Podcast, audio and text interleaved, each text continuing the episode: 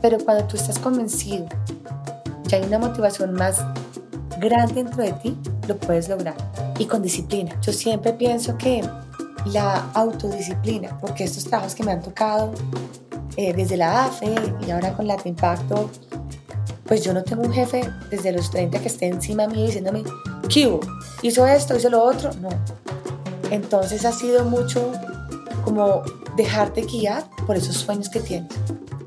Hacia dónde quiero llevar lo que quiero construir. A mí me permite levantarme feliz a trabajar desde que arranqué, desde siempre, pero digamos de que estoy en este mundo social aún más yo me acuesto y digo, uy, qué chévere esto, y si uno esto con esto, y si hago esto con esto, y me levanto por la mañana y me surgen ideas en las conversaciones, pero porque estoy feliz en lo que hago. En la medida que tú te sientas satisfecho con tu proyecto de vida, tú puedes lograr grandes cosas. Hola, soy Nicolas de Meyer, su anfitrión, y esto es Innovadores sin filtro, un programa único para inspirarnos y aprender de los emprendedores, disruptores, rebeldes e innovadores sociales más extraordinarios de América Latina que están liderando la transformación de los mercados, modelos y sistemas tal y como los conocemos. Nuestras invitadas y nuestros invitados nos comparten todo, sin ningún filtro, sobre sus éxitos, fracasos, errores, miedos y secretos para convertirlos en grandes lecciones, soluciones o herramientas que nos permitan superar los retos a los que nos enfrentamos y alcanzar el éxito que queremos realmente. Innovadores sin filtro es creado por Tony cofundador de Halloran Philanthropies, y Nicolas de Omeye, coach de emprendedores y líderes de alto impacto que quieren conectarse profundamente consigo mismo, transformarse radicalmente para crear una vida auténtica y armoniosa y alcanzar sus objetivos. Hola, nuestra invitada de hoy es Carolina Suárez, una de las voces más influyentes en el panorama de filantropía e inversión de impacto en América Latina. Actualmente es CEO de Let Impacto, donde lidera los esfuerzos para unir alianzas y promover nuevas formas de generar un impacto significativo en la región, promoviendo un despliegue más estratégico del capital dirigido al impacto. Antes de dirigir Let Impacto, fue asesora senior en el International Venture Philanthropy Center y cofundadora de la Asociación de Fundaciones Empresariales en Colombia, donde fue directora los 10 primeros años. En el capítulo de hoy dialogaremos sobre su decisión valiente de dejar una carrera de abogacía corporativa para dedicarse de lleno a la filantropía, a pesar de la inicial oposición de su familia. Caro también nos compartirá cómo superó los retos, aprendió de la experiencia y encontró la forma de balancear su vida personal con la pasión por su trabajo.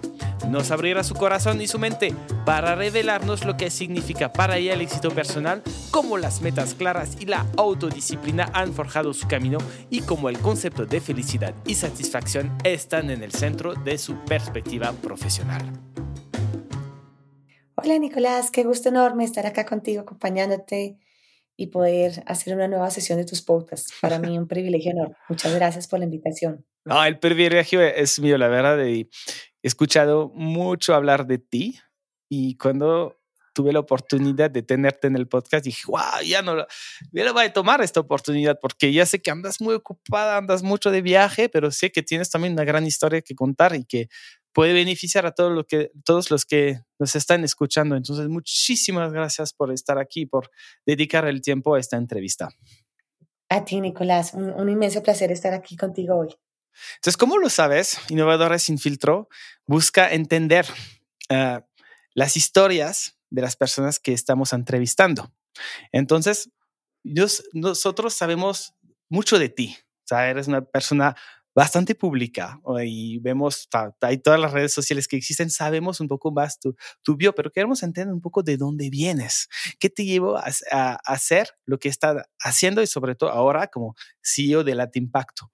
Pero me gustaría entender un poquito cómo fue tu infancia, Caro, de dónde vienes, qué te, qué te empujo a dedicarte a querer tener este gran impacto socioambiental en, en la región. Bueno, pues primero gracias por las palabras tan hermosas que me dices.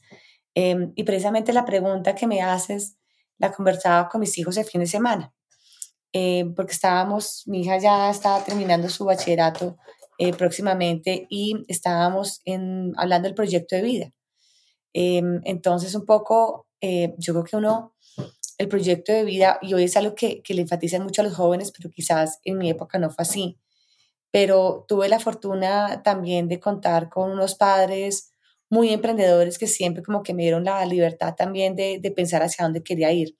Yo soy colombiana, vivo en, nací en Bogotá, vivo en Bogotá, he vivido la mayoría de mi vida en Bogotá em, y siempre muy interesada por, por ayudar al otro. Yo recuerdo de pequeña eh, en mi casa, y eso es algo que mantenemos aún en, en, mi hogar actual, de ayudar al otro. Aquí no hay discriminación, acá todos somos iguales, que esto en América Latina, una región con tantas desigualdades, no es fácil.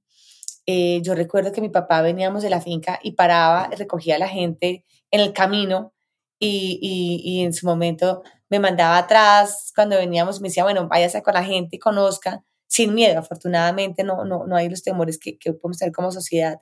Entonces fue muy lindo creciendo en ese ambiente, en un ambiente entre lo rural y lo, urbano también, porque teníamos fincas, que lamentablemente, pues por, por la época de violencia en nuestro país, eh, fue también marcada mi infancia.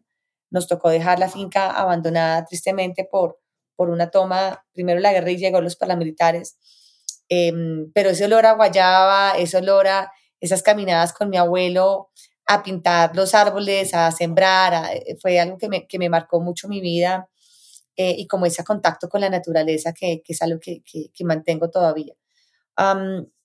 Mi papá, abogado, amante de la lectura eh, y del arte, entonces también como que me ayudaba mucho y hoy día si tú me dices qué haces en tus tiempos libres es leer, me encanta leer diferentes tipos de libros, em, ojalá tuviese más tiempo hoy día en medio del trabajo. Estudié Derecho, estudié Derecho, hubiese querido estudiar literatura si me preguntas, pero estudié Derecho. Em, y estudiando Derecho, siempre con esa motivación de cómo ayudar al otro.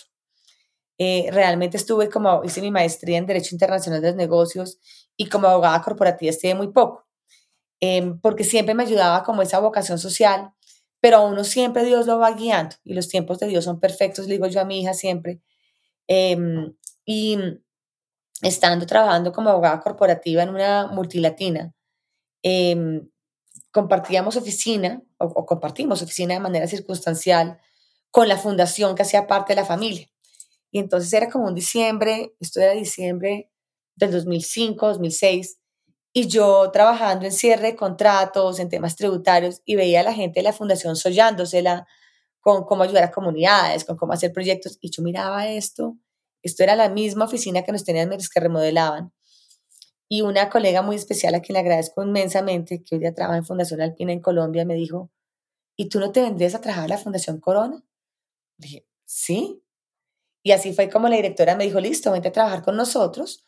No necesitamos una abogada full time, porque no hay tantas cosas jurídicas como puede tener el corporativo, pero vente a ayudar proyectos transversales y también tema de comunicaciones. Entonces fue como una oportunidad súper linda, me lancé al agua. Em, esto fue en 2006, como te decía, a estar en la fundación y estando ahí, me encargan un proyecto eh, que creo que marcó mi vida, que era, em, por tú como abogada, ¿por qué no diseñas los estatutos de la Asociación de Fundaciones Familiares y Empresariales de Colombia?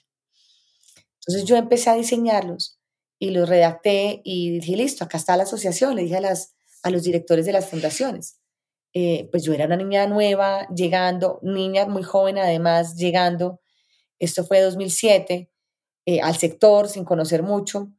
Y ellos decían, no, necesitamos una persona que tenga mucha experiencia, que sea un exministro, que sea una persona que nos permita hablar mucho, interactuar con el sector público.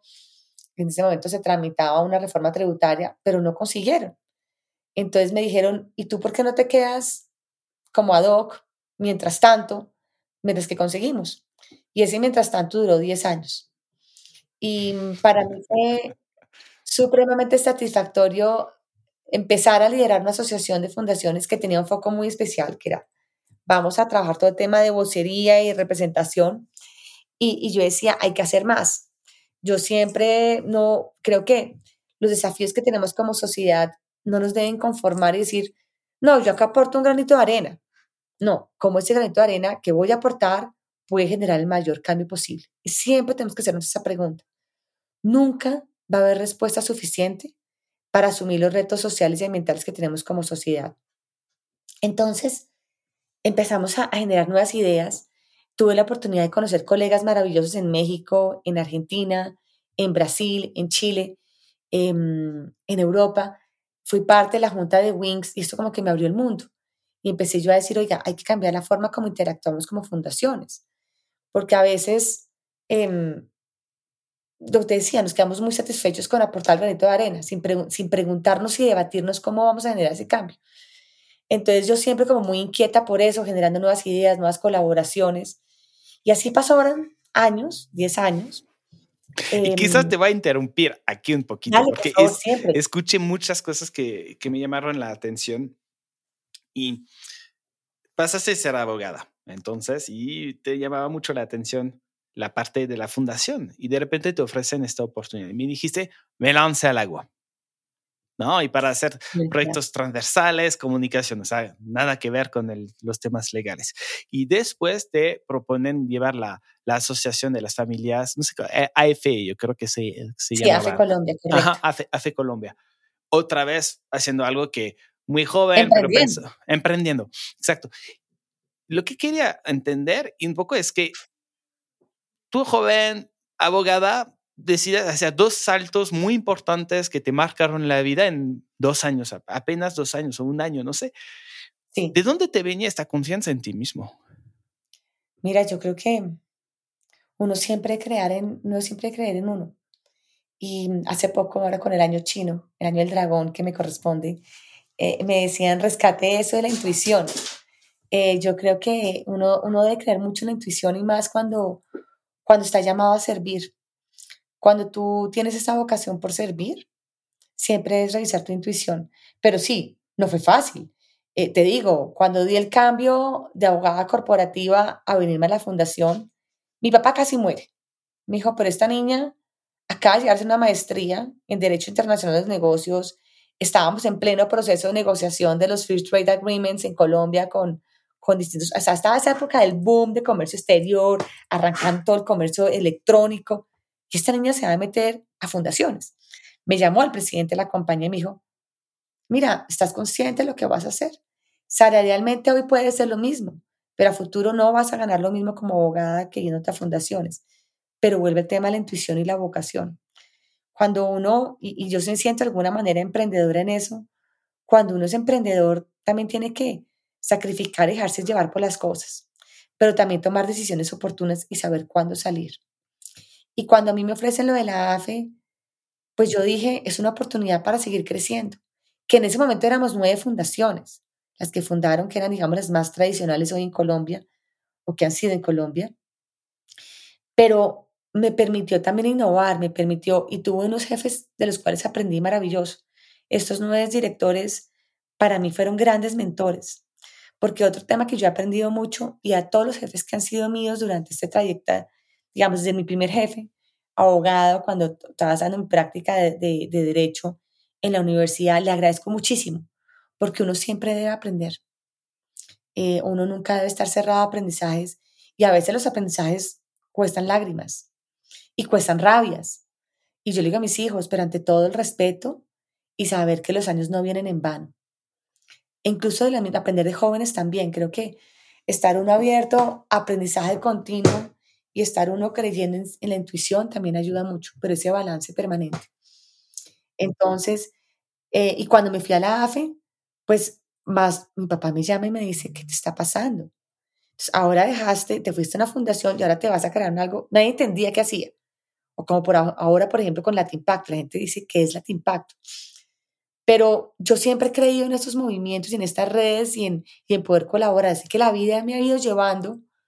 Yo creo que la vida, la vida ha sido muy generosa conmigo en llevarme en ese camino de, de, de ser feliz. Eh, ayer precisamente hablaba con, con la persona que nos ayuda en gestión humana y me decía, ¿cómo te proyectas?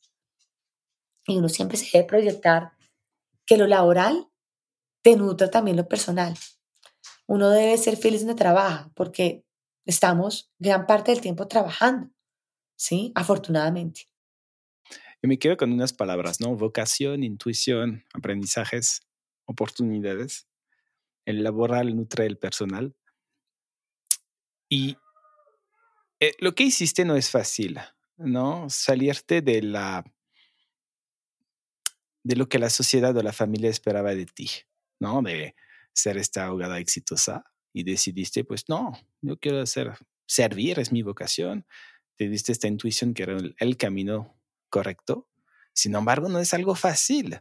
Y un poco, me imagino que puede haber gente que nos escucha que está en esto, ¿no? Que está, que está en este proceso de, estoy haciendo algo que estoy haciendo por, porque lo hago. Yo fui, yo fui banquero, ¿no? Y ¿por qué fui banquero? Porque seguí el camino tradicional de lo que la sociedad, en la, sociedad.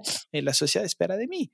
Y un momento, y salirme de ahí fue súper difícil. Fue como hasta tenía así, me sentía entre dos mundos ¿qué y qué van a pensar, qué van a hacer. ¿Tú cómo superas, cómo lo superaste este momento de, de, de me imagino, conflicto interno, además del conflicto quizás familiar? Mira, yo creo que, o sea, trató de crearse un conflicto, pero cuando tú estás convencido, ya hay una motivación más grande dentro de ti, lo puedes lograr. Em, y con disciplina.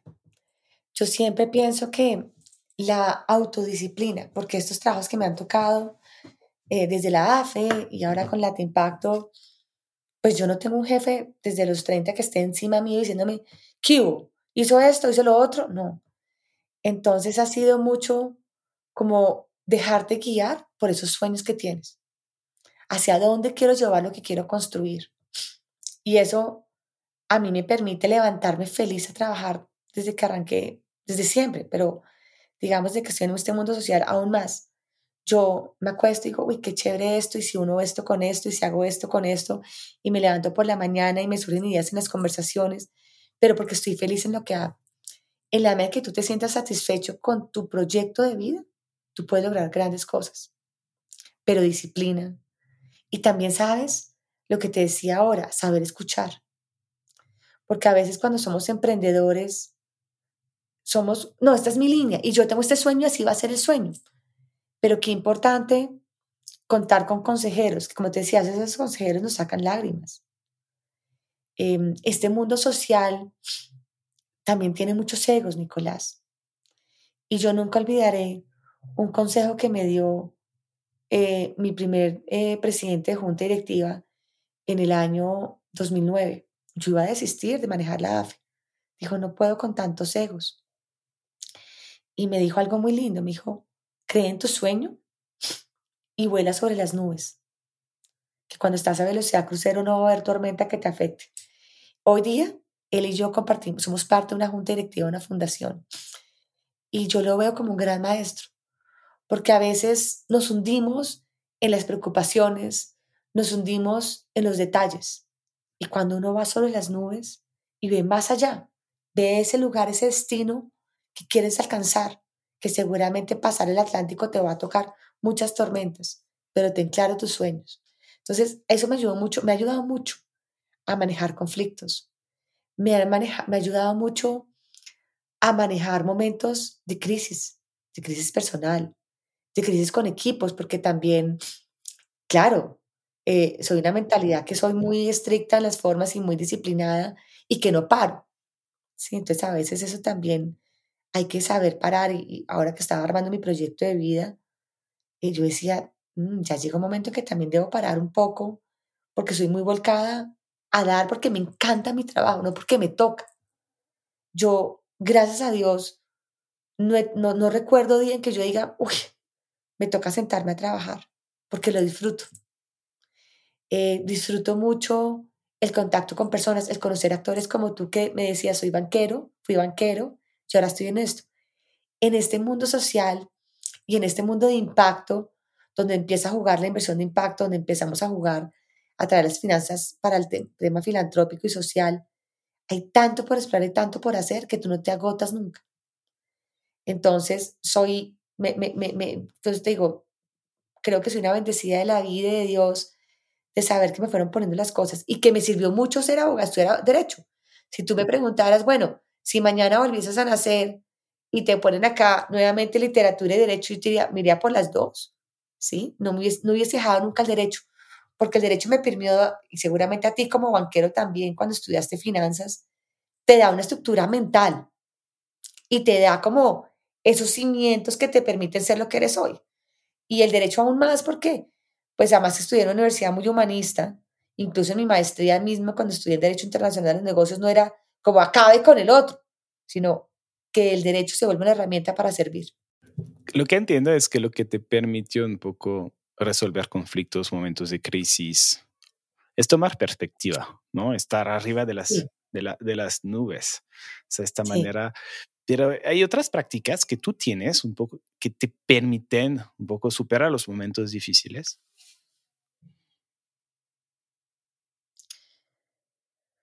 Mira, mis hijos, mi mayor motivación. Em, yo creo que ellos, ellos vean, y como arranqué diciendo el proyecto de vida, que el proyecto de vida debe ser donde uno se sienta cómodo y feliz.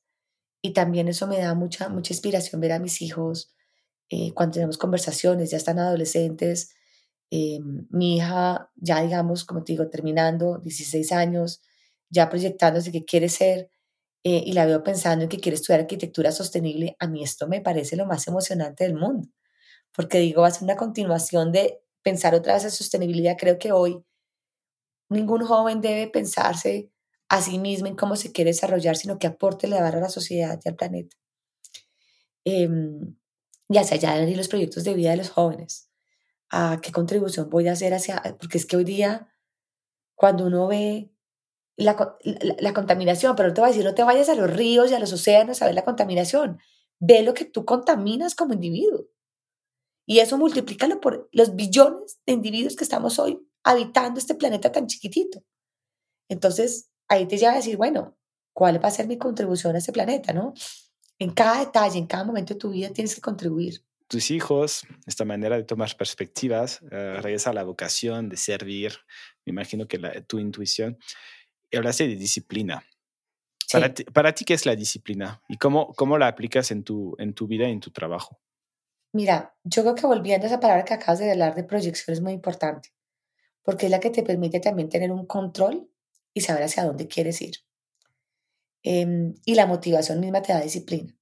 Cuando tú estás en, un, en una labor ejerciendo por obligación, la disciplina se vuelve más complejo, ¿no? Tenerse que levantar, tener claro unas tareas, unos to-dos para hacer durante el día, unas prioridades. Em, eso, digamos, para mí resulta fácil porque me gusta hacerlo. Entonces yo, mi rutina es, yo me levanto y por lo general el día anterior he dejado unas acciones que quiero empezar el día. Entonces siempre digo, ok, para mañana no alcancé a hacer esto, pues para mañana debo arrancar contestando esto, revisando esto, porque todavía soy de alguna manera abogada en mi organización, no tenemos abogado acá, entonces soy la que reviso, voy a, porque ya me toca firmar el convenio y tengo que estar muy segura que lo que voy a firmar es, adecuado, que lo que le voy a enviar a mi junta directiva corresponde, que lo que voy a hablarle a un miembro es lo que realmente estamos haciendo. Entonces tengo que preparar muy bien. Entonces disciplina es tener muy clara esa rutina, pero también tener clara que cómo la voy a cumplir, eh, teniendo muy claro horarios míos, ¿sí? Entonces, a mí no hay necesidad que me, me digan, mira, a las 8 tienes que estar sentada, porque de alguna manera yo voy a estar sentada o a las 8 o antes mirando. Me gusta mucho arrancar el día antes de arrancar llamadas en este mundo virtual. El Zoom es una constante agotadora, te confieso. Entonces sí me gusta arrancar un y porque yo trabajo con América Latina, entonces todo el día estoy con Zoom. Pero es momentos como para repasar el día, revisar qué correos llegaron y empezar a priorizar esos correos. Entonces es como un orden mental que trato de llevar em, y un autocontrol también. Entonces estás clara en tus objetivos a largo plazo, los de así más urgentes, más Corto importantes. Y, después aterrizar a tu día a día, tu organización, siempre y cuando estás clara el día antes de lo que vas a hacer. ¿no? Sí. básicamente por ahí. Va. Y unas metas claras. Unas metas claras. Eh, Ayer me preguntaban, bueno, ¿y por qué te fuiste? Me voy a brincar un poquito, pero ¿por qué te fuiste hace los 10? ¿Y qué esperas de la Impacto? Digo yo, también saber cuál es mi rol en la organización. Porque tú, y lo mismo le pasa a los emprendedores, porque yo me siento de alguna manera emprendedora con esto que he hecho tanto en AFE como en Impacto, las organizaciones no nos pertenecen. Estamos llamados a cumplir un servicio, pero también a dejar un legado. y a pasar. Entonces, también tenemos ver que nuestras posiciones y nuestros roles no son infinitos. Y eso también te lleva a la disciplina. ¿Qué legado voy a dejar? Y seguramente se van a acordar de ti porque fuiste muy estructurado, porque fuiste detallista y porque diste lo mejor de ti en esa organización. Y eso de alguna manera también implica mucha disciplina. Me haces pensar mucho en alguien que vino aquí en el podcast, Pablo Freund, que es el director de uh, en Ecuador, que decía, para mí mi rol como emprendedor es saber cómo me vuelvo obsoleto. Exacto, exacto. Y cómo también eso también te ayuda, y tengo la fortuna también de contar con un equipo maravilloso, a delegar, a delegar, a delegar y a traer nuevas ideas. Vamos a regresar un poco a la historia. De 10 años en la FE Colombia, ¿después qué pasa? Entonces, después, ya digo, por, lo que comentaba ahora, uno no es infinito en un trabajo, dije, me voy de aquí. Estaba cumpliendo mis 40 años, entonces dije, ya, quiero ver algo diferente. Eh, yo me veía seguir en el mundo social, eh, pero estaba un poco, te confieso, cansada de trabajar en redes. Em, y quería cambiar. Y así renuncio. En el 2017 eh, renuncio. Un diciembre 7 del 2017 renuncio digo, hasta aquí llegué junta. Creo que ya este periodo temporal duró 10 años que era suficiente. Quiero ver más. Em, y quería irme para el Camino de Santiago. Quería hacer algo diferente. La crisis de los 40, haber estado 10 años como bueno, todo fue llegando, lo vimos ahora, te conté circunstancial. Y ah, en abril del 2018, yo le dije a mi junta, la AFE, no me voy a ir inmediato, vamos a hacer una transición de seis meses. Y en abril del 18 me llama una persona a quien respeto y admiro mucho y fue un regalo de la vida también a Alejandro Álvarez. Me lo presenta un amigo común a quien ayer le mandé un mensaje del, día, del año del dragón agradeciéndole por haberme puesto en contacto con Alejandro. Y me llama Rafael Guardanz y me dice, mira, va para Colombia Alejandro Álvarez. Acaba de finalizar su periodo como representante en el BID y está interesado en montar un proyecto que ya existe en Europa y, y en Asia y lo quiere crear en América Latina. ¿Por qué no lo conoces? Viene a Colombia en el marco de un evento que yo estaba organizando eh, con Wings y con otras entidades latinoamericanas, con el apoyo de, de Pórtico, Sabina, varias fundaciones que tienen presencia en países acá de América Latina. Y me cuenta el proyecto, esto fue en septiembre del 17, antes de que yo renunciara. Pero yo no, le dije, mira, yo te voy a apoyar porque me gusta uno, porque soy una convencida de que América Latina es una región llena de oportunidades. Somos una región donde hablamos el mismo idioma. Para mí, el inglés y el portugués, todos hablamos portuñol. Eh, tenemos que estar más conectados, tenemos los desafíos sociales, políticos, económicos, y no nos hablamos. En los países europeos, cada país habla un idioma distinto y el inglés funciona perfecto. Y ni decir en los asiáticos. ¿Por qué en América Latina no sacamos este sabor latinoamericano tan único nuestro? Entonces, venía durante la AFE hice varios proyectos, sacamos un libro, sacamos una publicación, pero quedaba el libro en, en el anaquel, la publicación linda, pero no más. Y cuando me invitan a este proyecto y me dicen, mira, esto es mantener una red que va a ser latinoamericana, va a ser como una AFE, no solo de fundaciones, sino distintos actores que invierten con impacto, familias, fundaciones, corporativos, universidades, aceleradoras, intermediarios, que invierten capital humano, capital financiero y capital intelectual. A nivel regional y que van a traer lo mejor del mundo financiero a la filantropía. Mira, esto era como, wow, era lo que yo quería ver el next, ¿sí?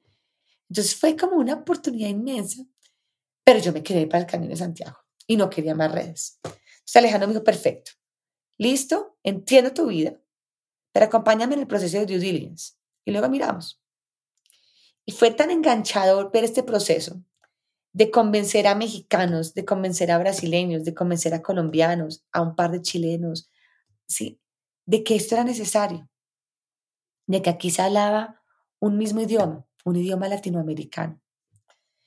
Entonces me fui enganchando y bueno, me ofrecieron también la, la, dirección de cuando el, el Committee que habíamos creado, me dicen, pues la persona más natural tiene que ser Carolina. Y lo agarré. Y aquí estoy en redes, siempre me pregunto, pero otra vez redes, ¿por qué? ¿Y por qué, por qué te digo que es difícil? ¿Por qué es retador? Porque cuando yo te pregunto, Nico, estoy creando un proyecto para, eh, como emprendedora, que va a ayudar a que haya mayor, eh, un tema de energía solar o un tema de economía del agua o un tema de maximización de algún recurso natural o voy a ayudar a generar más ingresos o voy a ayudar a que los niños, cualquier cosa, tú lo ves tangible. Pero cuando yo te digo, Nico, súmate a este proyecto que te va a dar aprendizajes para que inviertas mejor, que te va a generar conexiones para que puedas ver qué está pasando en este ecosistema y que te va a permitir explorar nuevas actuaciones, pues tú lo ves muy etéreo. Y a pesar de los desafíos tan grandes que tenemos como humanidad, seguimos siendo muy cortoplacistas. Entonces yo quiero ver el proyecto tangible. Y al final mi junta directiva me va a decir dónde invirtió y qué resultados me trajo. Y yo le voy a decir a mi junta directiva, invertir en una red, que es que vamos a crear el ecosistema. Mira, lindo, pero no. Quiero ver medición y proyectos. Entonces, termina siendo un proyecto muy desafiante y en algunas veces desagradecido. Eh, todo el mundo y yo le digo a mi equipo, Latin Impacto es algo hermoso y la gente lo quiere. Yo siento que la gente lo quiere, el ecosistema de hecho ha visto los avances, pero cuando ya se vuelve el momento de, bueno, financiame esto, se vuelve difícil. Porque no estás mostrando el cambio inmediato. Y no es tangible. Mi aprendizaje no es tangible, mis conexiones. Ah, sí, ¿verdad que tú me presentas? Ah, a mí se me olvidó que había sido a través de tal persona que nos conocimos o de Latin Impacto. Entonces se vuelve muy, muy etérea la cosa. Y creo que como sociedad sí debemos seguir trabajando por los fortalecimientos. Y creo que ahí valoro mucho la gestión que ha hecho una Mackenzie Scott, que empieza a cambiar la forma de dar estas donaciones en Restricted para apoyar esos ecosistemas, para apoyar a estas organizaciones, sin realmente pedir a mañana un cambio inmediato. ¿Qué es Impacto ahora? Porque tiene muchos, tiene mucho éxito. Como tú lo dices, es una organización muy querida que ha tenido, si ves el número de miembros, o sea, lo veo de manera muy externa, ¿no? Ha crecido mucho en muy poco tiempo. ¿Qué, ¿Qué hace que tuvo este éxito, Impacto? Impacto, yo te decía, yo que logró capturar ese sentimiento latinoamericano que estaba disperso y no estaba organizado. Existen muchas redes, muchas a nivel internacional, muchas a nivel local, pero no a nivel latinoamericano. Em, está, digamos, muy similar a nosotros, esta Red América, em, que fue, digamos, creada por Inter-American Foundation y, trabaja mucho fundación, empresa, comunidad. Eh, Latimpacto, ¿qué hace Latimpacto, digamos, realmente fuerte y por qué logra atraer a tantos actores? Uno, por lo que te decía, conectamos distintos actores del ecosistema. Hoy ya no se requiere un sombrero jurídico para generar impacto. Lo puedo hacer yo como individuo, como parte de una familia, de una oficina de familia, de una fundación, de un corporativo, de la academia misma, de un fondo de inversión de impacto. No importa el sombrero jurídico. Entonces, reúne distintos actores del ecosistema a los cuales les damos aprendizaje y conexiones e incentivamos actuaciones para que desplieguen el capital de manera más estratégica. Hay mucho que está sucediendo en la forma como traemos las finanzas, cómo hacemos el acompañamiento no financiero que es fundamental y cómo medimos el impacto. Entonces, eso ha generado como una atracción en entender lo que llamamos siempre el continuo y capital también, en que no es que toda inversión debe tener un retorno financiero o no, o al contrario, no debe tener como la filantropía tradicional, sino cómo logro ese balance en mi portafolio como inversionista social para encontrar a veces ese equilibrio en que puedo tener portafolio sin retorno financiero, puedo hacer más arriesgado en otro y puedo incluso integrarlo con todos mis esquemas de ESG. Entonces, la Impacto se vuelve esa red que conecta actores de distintos sectores que invierten a lo largo de ese continuo de capital en América Latina. Entonces, de nuevo, tú emprendiste, ¿no? Con Latin Impacto. Sí. sí, y emprendí, pero con un apoyo, al igual que NAFE, con un apoyo de unos líderes increíbles. Ahí, pues, digamos, resalto a Alejandro desde España, pero nos acompaña una junta y un consejo asesor estratégico increíble, un equipo eh, de trabajo maravilloso, han pasado, han rotado mucho, porque también eso es parte de esos emprendimientos. Yo me acuerdo cuando se fue la primera persona en mi equipo de Latin Impacto, yo lloraba. Y todavía me cuesta, lloro cuando se van, porque se vuelve como la familia, y como yo soy tan, tan intensa trabajando, pues se vuelven parte de mi familia, ¿no? Eh, entonces, pero no es fácil trabajar en Latin Impacto, así, así que entiendo que eh, unos han ido porque les han salido unas oportunidades, otros porque em, uno pensaría, Nico, que trabajar en lo a mí me llaman y dicen, ay, pues que trabajas tan rico en lo social. Y es que lo social demanda mucho más, porque es que tú no estás respondiendo por un rendimiento financiero, estás respondiendo por una transformación social. Y eso hace que des lo mejor de ti y que estés innovando y que te estés retando. Yo no trabajo aquí porque tengo que cumplir, si hubiese, si hubiese sido abogada, por presentar 10 demandas al mes. No, Acá la realidad es distinta. Aquí tú estás cambiando realidades. Estás apostándole a un mejor mundo y un mejor planeta, a una mejor sociedad. Y eso te reta mucho más, pero eso también te agota como persona. ¿Por qué a ti no te agota? sí me agota, sí, claro que me agota. Entonces le decía a mi equipo, es que yo no sé, creo que estoy enferma, ando como enferma, tengo que ir al médico. Me decían, no, no tienes que ir al médico, tienes que descansar, tú nunca descansas. Sí, se agota, se agota mucho, te decía ahora, hay decepciones, hay, hay, hay momentos que uno dice, pero ¿por qué la gente es así? ¿Por qué se deja llevar por el ego? Claro que agota. Pero, ¿sabes qué es lo más importante? Tu motivación detrás, ese, esa energía que te dice, no, para adelante.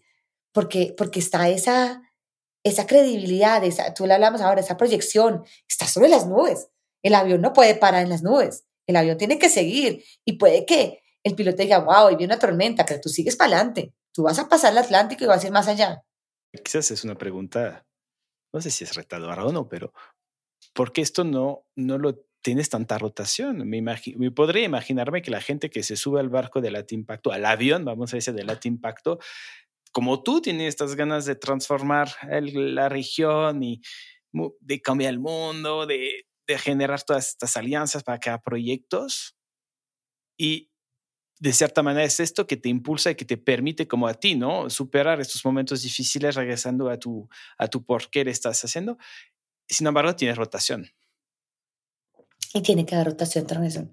Te digo, la primera persona que te conté que lloré mucho fue una organización que soñaba con irse em, a trabajar en la Cámara de Comercio de Cali. Em, la siguiente hoy día vive en España, trabaja a su mujer y, digamos, están mis directores comunicaciones es un, caso particular porque es que manejar comunicación es distinto. Y la última fue la persona que nos presentó, a quien quiero inmensamente, que es María José. Pero María José muy sincera, fue muy sensata. Y es lo que yo admiro mucho de ella. Me dijo un día, yo no quiero ser como tú. Porque claro, esto implica estar viajando, estar moviéndose, menos tiempo con los hijos. Y, y, y eso es difícil. Es difícil manejarlo y compensarlo Hoy día la virtualidad me permite a mí estar en casa, entonces cuando no estoy viajando trato de estar el mayor tiempo posible en casa, invito a mi equipo a trabajar acá voy a la oficina y trato de llegar temprano. Eh, los fines de semana sí los dedico a mis hijos en su gran mayoría, me levanto por los sábados, 6 de la mañana, 10 que se levantan ahí estoy sentada dándole, contestando todo lo que no contesto durante la semana o leyendo un documento. Em, pero respeto mucho los o sea, digamos, la única persona que fue muy sensata y me dijo, me voy porque no doy abasto con esto, yo creo que fue María José, a quien admiro inmensamente y a quien tenemos que aprender también a tener ese balance de vida. Pero, pero, pero tenemos, yo creo que ya no, por tener ese balance de vida no la deja de ser igual de comprometida con lo social. Es formas de ver. Claro, claro. Cada uno define su propio bienestar. Claro, y por el reto que tenía ella, como, porque digamos, te digo, hay otros cargos en la organización que no, merece, no, no requieren estar viajando, pero ella estaba proyectada para ser mi deputy director, entonces sí implicaba un cambio en tu forma de ver la vida. Totalmente. ¿Y cuáles son los, los retos más importantes que tuviste que superar desde que empezaste el Latin Impacto y cómo lo superaste? Bueno, te quiero decir que arrancamos en pandemia. Gran reto. Oh. Gran reto, pero gran oportunidad. Te voy a decir por qué eh, todo me dice, pero qué berraca ustedes haber creado esto en medio de la pandemia. Yo en abril del 2020, ¿te acordás que uno tenía que salir con permiso eh, ir pues máscara, todo por todos lados. Yo tengo la foto firmando los bylaws, los estatutos nuestros, eh, el día que pude ir a la notaría por mi cédula, por mi ID que terminaba, que acá mil restricciones en Colombia. Esto fue en abril. Pero fue muy lindo, porque cuando se empieza a crear la Impacto, los fundadores, digo Alejandro y dos eh, estadounidenses, y teniendo este gran legado de nuestras redes hermanas en Europa y en Asia, pues el plan de trabajo inicial era mucho, traduzca lo que existe allá y lo trae a Colombia. Y traiga al europeo, traiga al asiático, traiga al estadounidense, a que venga y les hable a estos. Y la pandemia nos permitió mucho apersonarnos de nuestro proyecto como latinoamericanos. Y el equipo, desde el comienzo, estuvimos convencidos que el gran valor, te lo dije al inicio ahora, de Impacto era sacar ese sabor latinoamericano, todo ese potencial que tenemos. Y empezamos a buscar encuentros entre latinoamericanos, a publicar casos latinoamericanos que quizás no estaban catalogados como Venture Philanthropy, inversión de impacto, pero que estaban cumpliendo con el mismo rol. Hoy día tenemos 115 casos sistematizados de actores invirtiendo en América Latina. Si yo mi plan inicial en el año 2020 era traiga de afuera, traiga de afuera. Hoy tenemos mucho capital humano por exportar. Estaba terminando una llamada con una profesora ahora de, del Side Business School en Oxford. Acaban de terminar una sesión y me decía, mira, hemos tenido más latinoamericanos. Empezamos a aprender esa chispita, a decir, allá ocurren cosas, pero ustedes son maravillosos. Vayan y muestren ese capital afuera. Porque como latinoamericanos, también somos muy de bajo perfil. Tú ves los africanos y se muestran y no les da miedo hablar el inglés mal. Como latinoamericanos tenemos un temor siempre, no, es que no hablo el inglés perfecto. Y yo siempre digo algo que aprendí una persona a quien respeto mucho, me dijo, nadie es Shakespeare en este mundo. Entonces, lancémonos al agua y si bien fue un desafío de la pandemia, fue aprovechar que antes de la pandemia, Nicolás, era muy difícil conectarse eh, vía, pues lo que hoy día es un Zoom, vía streaming. La gente quería que tú fueras a su oficina, reunieras y tomaras el café. Hoy día la gente le dices un webinar y lo toman con gusto. Durante ese año de pandemia, ese año y medio, trabajamos con el área de conocimiento en producir webinars, en también en traer actores, en tener conversaciones, en tener masterclasses virtuales. Entonces cambió la dinámica en cómo yo interactuaba con Latinoamérica.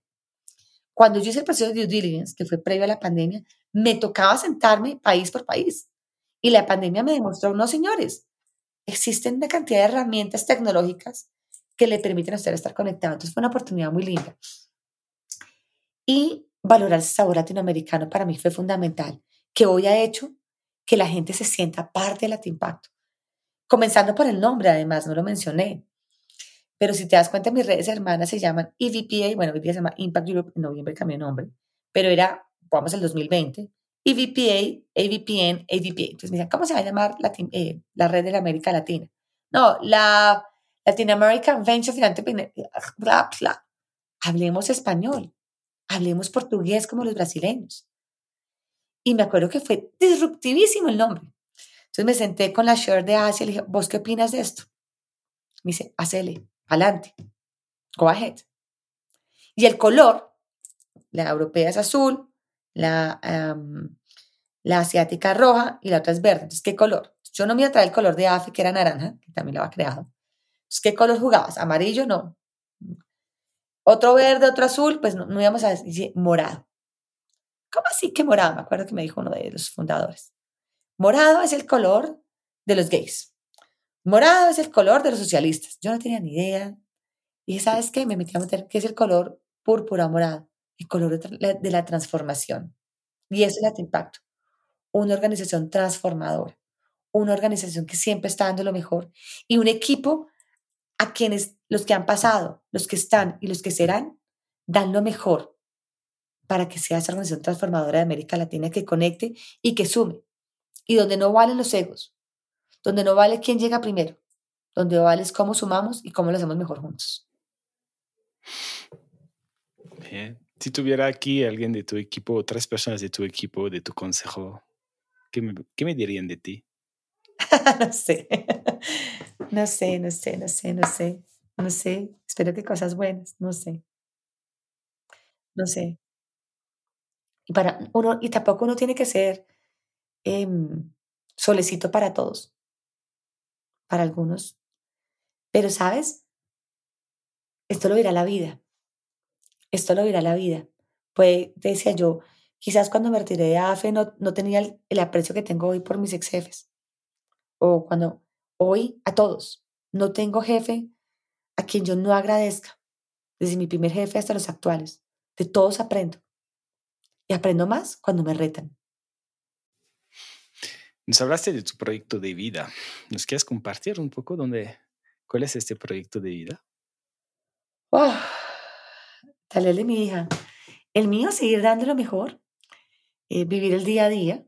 Mm, no sé qué vendrá mañana, vivir cada día como si fuese el último. Levantarse siempre con las ganas de soñar por el hoy, por dar un mejor hoy. Em, estoy a dos años y medio de llegar a mis 50, entonces ya te contaré qué voy diseñando. Estoy con un proceso de coach, no lo tengo tan claro. Eh, seguramente tendrán cosas buenas, pero siempre con la mejor motivación y no cambiar esas ganas de dar lo mejor de mí por un mejor planeta y una mejor sociedad. Te iba a preguntar dónde te ves en 5 o 10 años, pero entiendo que estás en este proceso de definición. Sí, no sé, no sé. Lo que te digo, no sé si será Lat Impacto, será otra organización, pero siempre como persona dando lo mejor de mí y creyendo en los demás, creyendo en el potencial de cada una de las personas que me rodean. ¿Para ti cuál es el éxito? El éxito personal, llamémoslo así, es lograr ser tú feliz con lo que haces, lograr acostarte, lograr terminar una semana, lograr terminar un año y decir, ah, fue un buen año. Tuve buenas conexiones, aporté lo que me quería hacer. Em, el éxito no se mide por lo que tú quieras de mí, sino yo mismo tengo que definir mi éxito. Em, habrá momentos en que tú me decías, no, es que es muy exitoso el impacto y yo puedo ver lo que no, pero porque sí me estoy retando. El éxito no tiene fin. La palabra, yo creo que el día que estemos ya frente al lecho de muerte pensaremos, bueno, ¿qué fue éxito? Pero para mí el éxito no es ganarme una lotería. Si tú mañana, bueno, mañana te ganaste, te ganaste el loto y ya. Sí, fuiste feliz. Quizás no renunciaría a mi trabajo, porque el éxito no es dinero.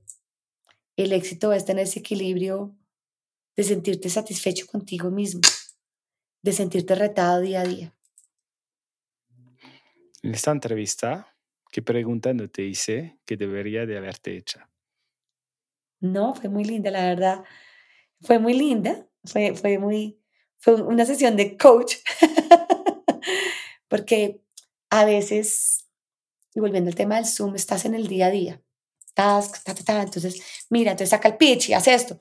Aquí fue una entrevista totalmente disruptiva que te saca y que a veces como humanos, en este red race que a veces vivimos, se nos olvida ver lo personal lo humano. Así que más bien agradecida, más bien sería una nueva oportunidad yo hacerte las entrevistas, la entrevista a ti y poder conocer de tu proyecto de vida, que es éxito para ti. Quedan muchas preguntas, más bien te invito a, cuando, cuando en mi próxima vida yo pueda me gano la lotería, me retiro de la Impacto, me retiro de mi vida profesional y voy a escribir un libro, me encantaría entrevistar gente como tú, que ha tenido la oportunidad de entrevistar tantas personas y recibir tantas experiencias. Muchísimas gracias. Va, lo hacemos. Ya espero, espero la invitación que me entrevistes para, para tu libro. Me daría mucho gusto estar en tu libro. Y te quiero agradecer mucho por tu tiempo, por tanta inspiración que nos compartiste. con toda sinceridad, fue de corazón. Y aunque ya un poco el objetivo es que viajes, no sé si viajar menos, pero por lo menos pasar más tiempo en tu casa. Espero que nos podamos ver en persona muy pronto. Gracias por todo, Caro, y estamos en contacto. Muchas gracias, te mando un gran abrazo. Un gran abrazo. Chao. Chao, chao. Muchísimas gracias por escucharnos. Si te gusta este podcast, por favor, recomiéndalo a tus amigos, a tus colegas, a tu familia. Siempre queremos mejorarnos y queremos escucharte. No dudes en enviarnos tus comentarios, retroalimentación o consejos sin ningún filtro en innovadoresinfiltro.com. Gracias y hasta luego.